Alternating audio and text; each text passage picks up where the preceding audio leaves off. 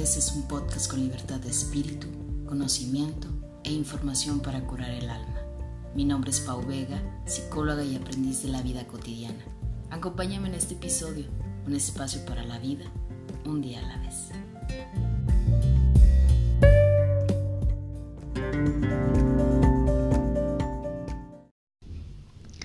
Hola, ¿qué tal? ¿Cómo están? Bienvenidos a Un Día a la Vez podcast con Pau Vega. Bueno, vaya la redundancia, yo soy Pau Vega y estoy muy contenta, muy feliz de estar de regreso porque me aventé unas vacaciones muy largas y una pausa un tanto larga para el podcast y pues estoy muy feliz de ya de poder estar de regreso, de, de nueva cuenta haber tomado el micrófono, aventarme de nueva cuenta a, a grabar porque la verdad yo sentía como que ya no, ya no estaba lanzando así como que episodios y dije, ¿qué onda? ¿Qué está pasando con un día a la vez? Pero también debo decirte que mi descanso era justo y necesario. Yo siempre lo digo y creo que eh, hay que desconectarse para volver a conectar. Digo, ya sé que regularmente luego me ven o me escuchan haciendo muchas pausas, pero creo que es muy necesario. Entonces, pues estoy muy contenta de que puedas estarme acompañando en este episodio. Si es la primera vez que me escuchas, bienvenido a Un Día a la Vez podcast. Eh, este recordatorio personal que quiero también compartirte para ti, para vivir en el aquí y en el ahora, disfrutar nuestro sentido de vida, pero también, sobre todo, trabajar con diferentes situaciones personales en las que muchos vivimos, nos encontramos y que sobre todo hay ocasiones en donde no sabemos cómo resolverlas, pero también no nos sentimos acompañados. Entonces, Déjenme les cuento que ha sido todo un show tener que grabar este episodio, porque yo había dicho que lo iba a lanzar el día miércoles, entonces no lo lancé el día miércoles, estoy apenas grabándolo en día miércoles, pero creo que va muy ad hoc al tema que es el tema de la resiliencia de repente yo decía, no, ya no voy a alcanzar a grabar. Y resulta que todo tiene un por qué y un para qué, ¿no? Entonces, pues nada es casualidad de que yo apenas esté aquí ya trabajando el tema de la resiliencia. ¿Y por qué decidí hablarte de la resiliencia? Porque sobre todo, pese a que ya estuvimos en el tiempo del, confinamiento, del encierro y todo este eh, caos que de repente vivimos a través de lo de, del COVID, y que ahora ya estamos en esta parte donde ya estamos regresando a nuestras rutinas, a nuestras actividades, a nuestro día a día y luego pareciera como que siempre no regresamos y luego siempre sí, entonces siento que em, el mundo, siento que, que mi alrededor, que el contexto, de repente se vuelve como muy confuso, se vuelve como muy caótico y creo que es justo y necesario que entonces volvamos a hacer una pausa. Volvamos a detenernos y entonces empezar a recordar cuáles fueron los aprendizajes que nos dejaron todo este encierro y toda esta situación que hemos vivido. Y creo que un tema que a lo mejor posiblemente ya hayas escuchado mucho y que se volvió un tanto más viral en esta pandemia y es el tema de la resiliencia. ¿Por qué hablamos de la resiliencia? Porque precisamente el término de la resiliencia viene desde un concepto de la física. Y fíjate, es muy interesante porque la definición es la capacidad de algunos materiales de resistir un golpe fuerte, ¿no? Qué importante lo que dice. Lo voy a volver a repetir y es la capacidad de algunos materiales de resistir un golpe fuerte. Y precisamente cuando lo llevamos a la parte de la psicología, pues es esta capacidad humana que tenemos de poder adaptarnos de forma positiva a contextos adversos, ¿no? A contextos eh, de la adversidad, a situaciones que a lo mejor se vuelven un tanto inesperadas, a situaciones fuertes y que en ocasiones nos toca adaptarnos. Entonces yo te hacía mención de lo del COVID porque creo que toda esta situación nos ha llevado a ser resilientes nos ha llevado a profundizar, a crear conciencia, a valorar a las personas, pero sobre todo darnos cuenta de que la impermanencia está presente en nuestro día a día, ¿no? Nada ni nadie es permanente y entonces a veces en este proceso de entender que nada ni nadie es presente, pues nos quedamos atorados o nos quedamos atoradas en este proceso de entender, de digerir, de, de, poder hacer diferentes eh, circunstancias de la vida, ¿no? Creo que a veces sufrimos y, y, nos volvemos víctimas de muchas situaciones que regularmente nos pasan en nuestro día a día. Y entonces nos preguntamos pues por qué no, por qué me pasa a mí esto, eh, por qué me corrieron del trabajo, por qué mi pareja me terminó, por qué mm, no vino algún familiar y entonces vamos por la vida preguntándonos el por qué. Y claro, o sea, eso es una parte natural porque habrá que entender que, que que todos viviremos situaciones adversas y que todos viviremos situaciones difíciles, pero también creo que es entender que el dolor es lo más humano que todos tenemos y que, y que del dolor es precisamente una de las, de las fases, de las emociones que más aprendemos. Eh, hace poquito, y si no me recuerdo, el día de ayer compartí en las redes sociales eh, un escrito referente a la felicidad. Y entonces yo hacía mención en que en ocasiones pareciera como que ponemos la felicidad como una meta a alcanzar y que se nos olvida que la felicidad a veces son los pequeños instantes. Y entonces te comparto un poco de lo que eh, escribía y yo ponía que la felicidad es una decisión, un estado transitorio pero no es el camino. Porque entonces si yo dictamino que nada más la felicidad es mi camino, entonces invalidaría cualquier otra emoción que en mi ser existe, ¿no? Y como por ejemplo pues la parte del dolor. La felicidad es una decisión que se toma día con día.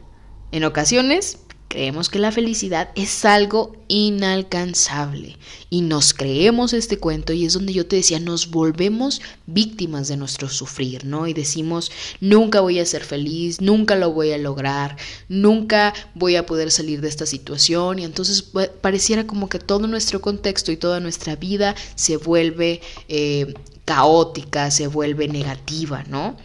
Pero se nos olvida que también la encontramos, que encontramos momentos de felicidad en los pequeños momentos, ¿no? En la sonrisa de mamá, en la alegría de un niño, en el sorbo de, de tu café por la mañana, en un mensaje que te llegó, eh, a lo mejor en algún post o en algún escrito que viste, eh, en alguna llamada inesperada.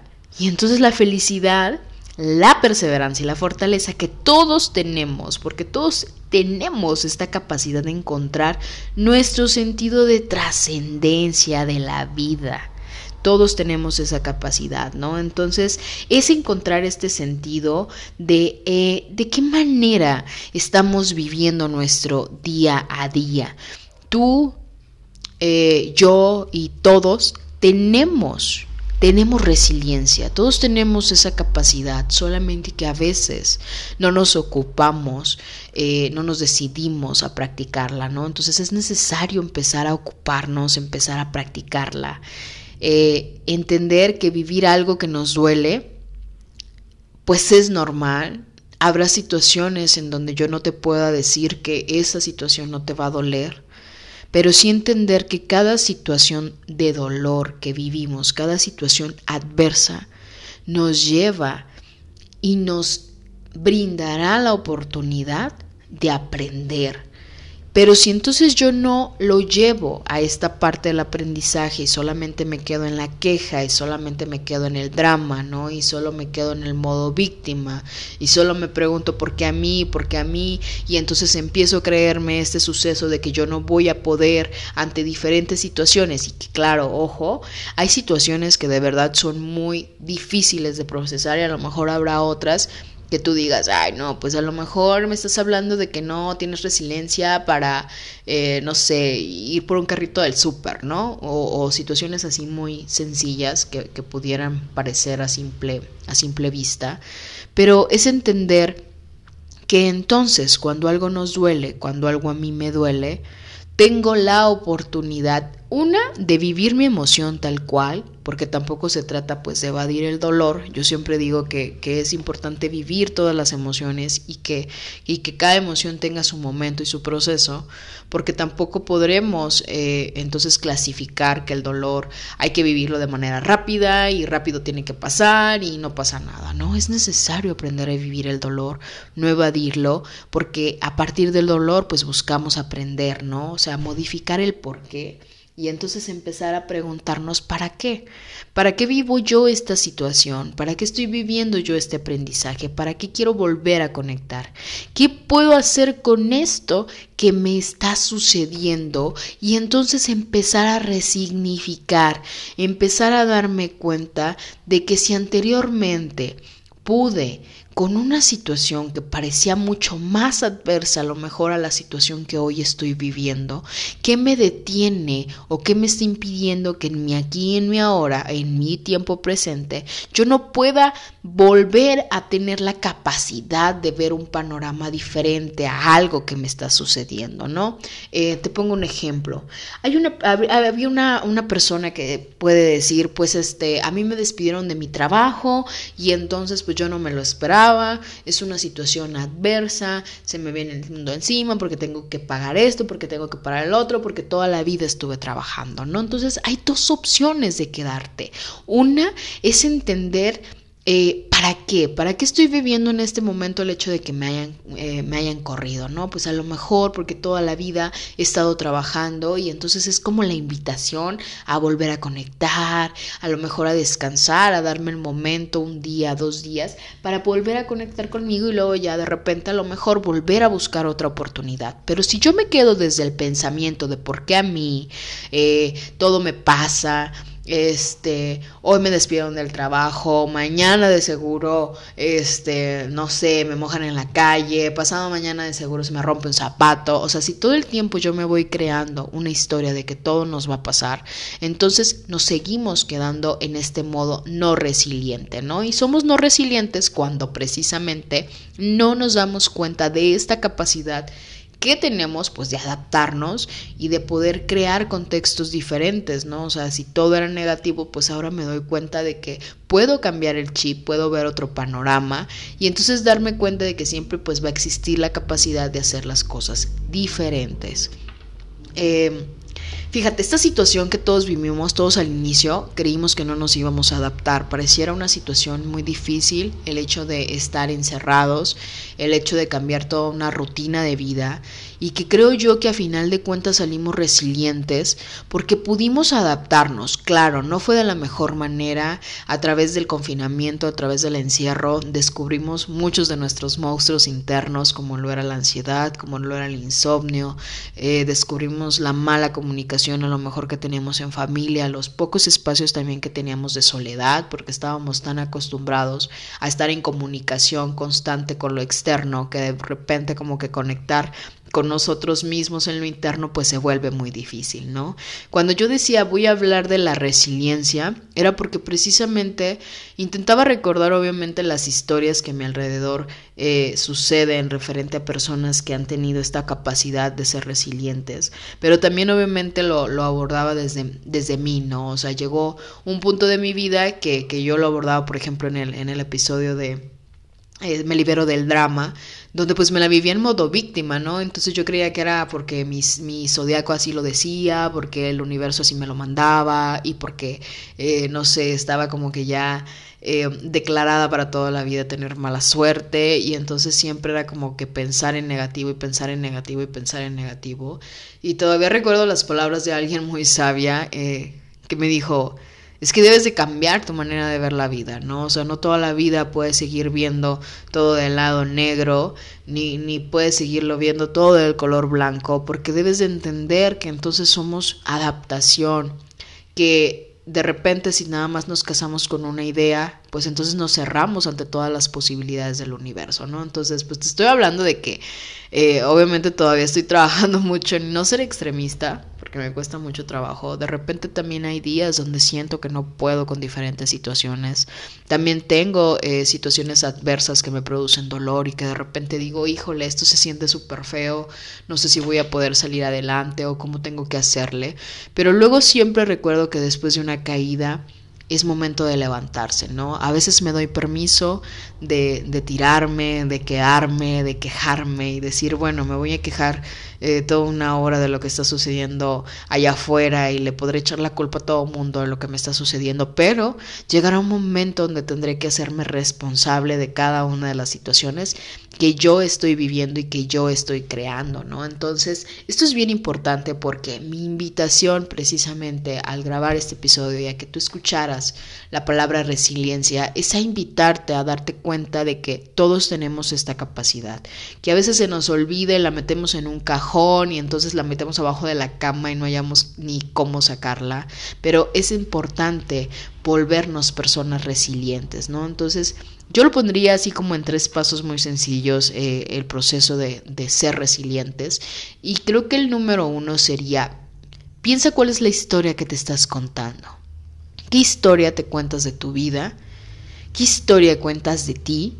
Porque a veces vemos cosas súper trágicas, ¿no? O sea, pareciera que toda nuestra vida se vuelve una película y somos nosotros quienes le ponemos ese peso, ¿no? O sea, que si son sucesos tristes, este, pues no, o sea, lo vemos de manera bien catastrófica y entonces a nada le vemos el sentido positivo y a mí siempre me pasa y porque siempre a mí, porque todo a mí, ¿no? O sea, está como este ejemplo que te decía, no, pues es que hoy me levanté súper tarde, no llegué al trabajo y a lo mejor cuando llevé de camino, había un super trafical y luego me bajé, iba caminando, se me pegó un chicle, no sé, este, me aventaron agua en la calle y de repente parecía así como que todo conspira en, volverse de forma negativa, ¿no? Entonces lo primero y lo importante es piensa ¿Cuál es la historia que te estás contando? ¿Qué historia te quieres contar de ti? Eh, ¿Y qué peso pues le quieres poner a los sucesos tristes, no? Aprender pues que lo que ya te decía de inicio, que nada es para siempre y a disfrutar de cada uno de los momentos y que por más dolor, dolorosa que sea la situación, porque a lo mejor tú me podrás decir, no, pues es que yo vivía una pérdida eh, de un ser querido y pues entonces cómo puedo vivir este proceso, ¿Cómo le, cómo le puedo dar el otro significado positivo, ¿no? A algo que me está doliendo tanto. Y no se trata, repito, de quitar el dolor, sino se trata de que a través de el dolor descubras la capacidad y tu fortaleza y las, la, toda esta caja de herramientas que tú tienes para salir adelante de diferentes situaciones, porque a final de cuentas, aunque todo lo busquemos afuera, en el fondo siempre lo tendremos adentro. Lo primero y lo más importante es darte cuenta de que habrá momentos donde alguien te pueda acompañar y prender una linterna y habrá momentos en donde a ti te tocará sacar tu propia linterna. Y a lo mejor si no tengo una linterna, pues entonces me tocará buscar los recursos para poder iluminar mi camino y darme cuenta de que nadie tiene ese poder, ¿no? Entonces pensar cuál es la historia que te cuentas, pero también, segundo paso, y muy importante porque va muy ligado al primero es seamos narradores más comprensibles. Ser amoroso conmigo, ser amorosa conmigo. A veces vamos por la vida exigiéndonos mucho. Yo, yo, este, perdón, en algunas ocasiones les comentaba a algunos pacientes, ¿no? O sea, vamos como dándonos el latigazo nosotros mismos y a veces volteamos hacia atrás y no hay nadie que nos esté eh, como dictaminando cómo tiene que ser la vida, sino somos nosotros mismos quienes nos exigimos, ¿no? Entonces, a ver, ¿ya te diste cuenta de cuál es la historia que tú te cuentas a ti mismo? Entonces ahora date cuenta de cuál es la historia que estás narrando, cómo es la historia que cuentas de tu vida. Hay que trabajar en nuestra historia porque a veces solo nos señalamos, ¿no? Entonces es darnos cuenta cuál es la narración de mi historia. Si siempre mi historia la cuento de manera negativa, siempre eh, ando diciendo todo a mí, nada a los demás y por qué todo me pasa este, justamente a mí, por qué no le pasa al vecino, por qué no le pasa a, no sé, a alguien que va pasando en la calle. Y entonces me voy dando cuenta de que es entender algo muy importante. Creo que esta semana he trabajado mucho con la parte de la transformación, ha sido un tema que, que, que ha sonado mucho en mí. Y precisamente yo hacía mención de que no puedo juzgar a mi yo pasado por lo que ya hizo, por lo que los errores que ya cometió, por la historia que tuve o por la manera a lo mejor en que contaba yo mi historia y cómo me veía a mí. No puedo juzgarme por eso, porque entonces si yo me juzgo, entonces estaría exigiendo que mi historia pasada fuera diferente.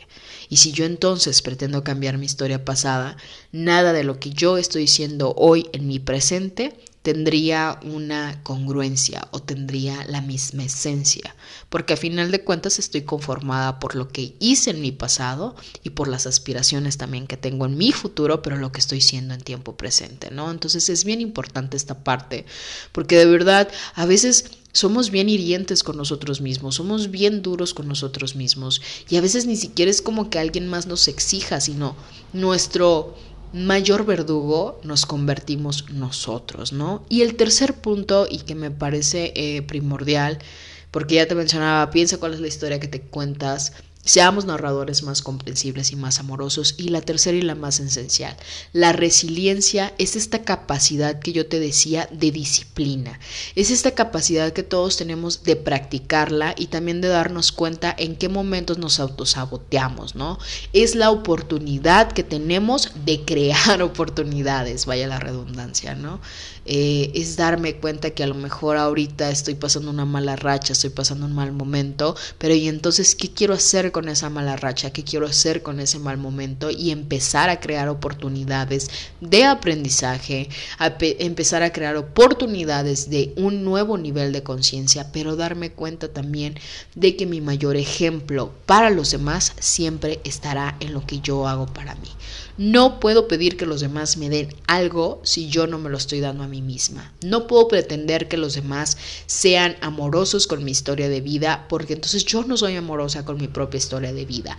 No puedo pretender que los demás eh, se vuelvan comprensibles de la historia que yo me estoy contando si yo de plano me la llevo todo el tiempo juzgándome, todo el tiempo criticándome, todo el tiempo no me doy tiempo para mí, todo el tiempo pongo como prioridad a los demás y entonces no me pongo como prioridad a mí misma entonces ando siempre pidiendo que todos hagan cambios para sí mismos porque es mucho más fácil obviamente ver todo lo que los demás tienen para trabajar, pero muy pocas veces veo mi sentido de lo que yo necesito trabajar, ¿no? Entonces yo lo pondría como punto esencial el número tres, que es darte cuenta de que todo aquello que tú quieras pedirle a alguien externo o que le quieras pedir eh, a tu contexto, a tu entorno. Entonces pregúntate, ¿qué te estás dando tú para empezar? Los cambios, acuérdense que empiezan siempre en uno mismo para que puedan reflejarse allá afuera, ¿no? No puedo pretender que todo el mundo entonces levante la basura si yo en el fondo ni siquiera levanto la mía.